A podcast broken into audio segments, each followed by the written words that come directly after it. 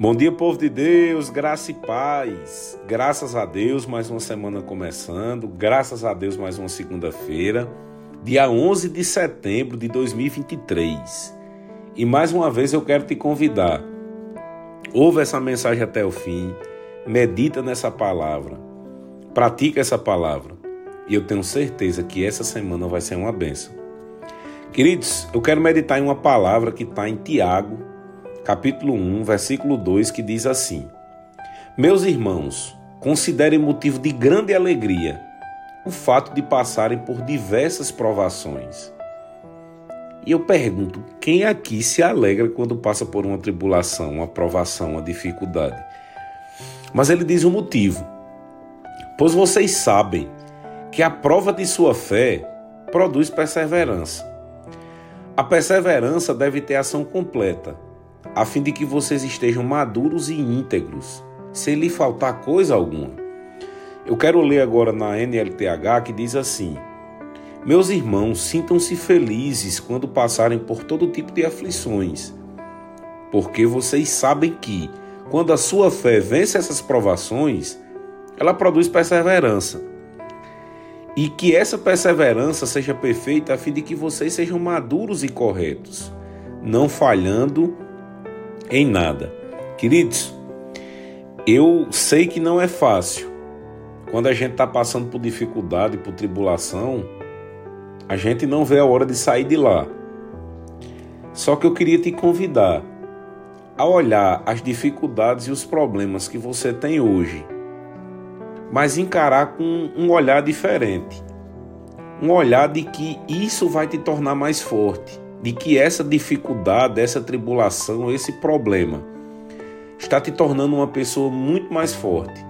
Continuando aqui, queridos, Tiago fala no versículo 5: Se algum de vocês tem falta de sabedoria, peça a Deus, que a todos dá livremente, de boa vontade lhe será concedida. Peça, porém, com fé, sem duvidar. Pois aquele que duvida é semelhante à onda do mar, levado e agitado pelo vento. Não pense tal homem que receberá coisa alguma do Senhor.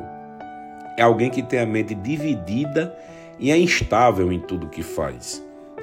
Queridos, é interessante porque o Senhor ele já continua nos dizendo aqui, através de Tiago, que em dificuldades nós podemos precisar de sabedoria para resolver, mas nós podemos pedir a Ele para nos dar essa sabedoria. Será que estamos pedindo sabedoria ao Senhor?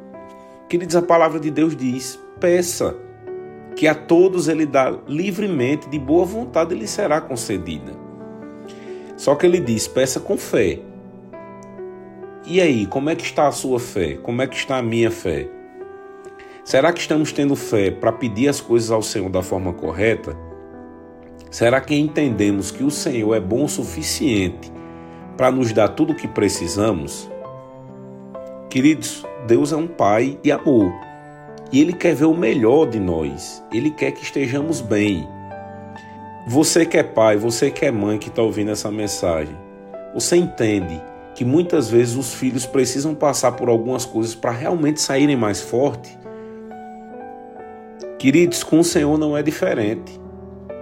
Só que eu queria realmente, queridos, que pudéssemos enxergar essa semana as dificuldades, os problemas de uma forma positiva e ter fé e dizer: eu vou sair disso aqui e vou sair muito mais forte, porque está causando em mim uma perseverança e eu não estou sozinho, Deus está comigo. Hebreus capítulo 11, no versículo 1, queridos, a palavra de Deus diz o seguinte: Ora, a fé é a certeza daquilo que esperamos e a prova das coisas que não vemos. Fé é certeza. E se Deus prometeu, ele vai cumprir. Não reclama, não murmura diante de problemas, de dificuldades.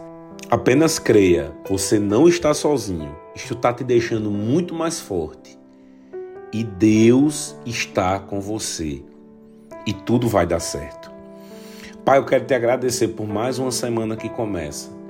Obrigado, Espírito Santo, por nunca desistir de nós, por estar comigo, por estar conosco, por nos ajudar e nos tornar pessoas melhores e mais fortes. Obrigado, Senhor, porque todo problema ou dificuldade não vai resistir diante da tua presença. E essa semana vai ser uma benção. Obrigado por proteger todos que amamos e livrá-los de todo mal. Em nome de Jesus. Amém. Tenham todos uma semana abençoada.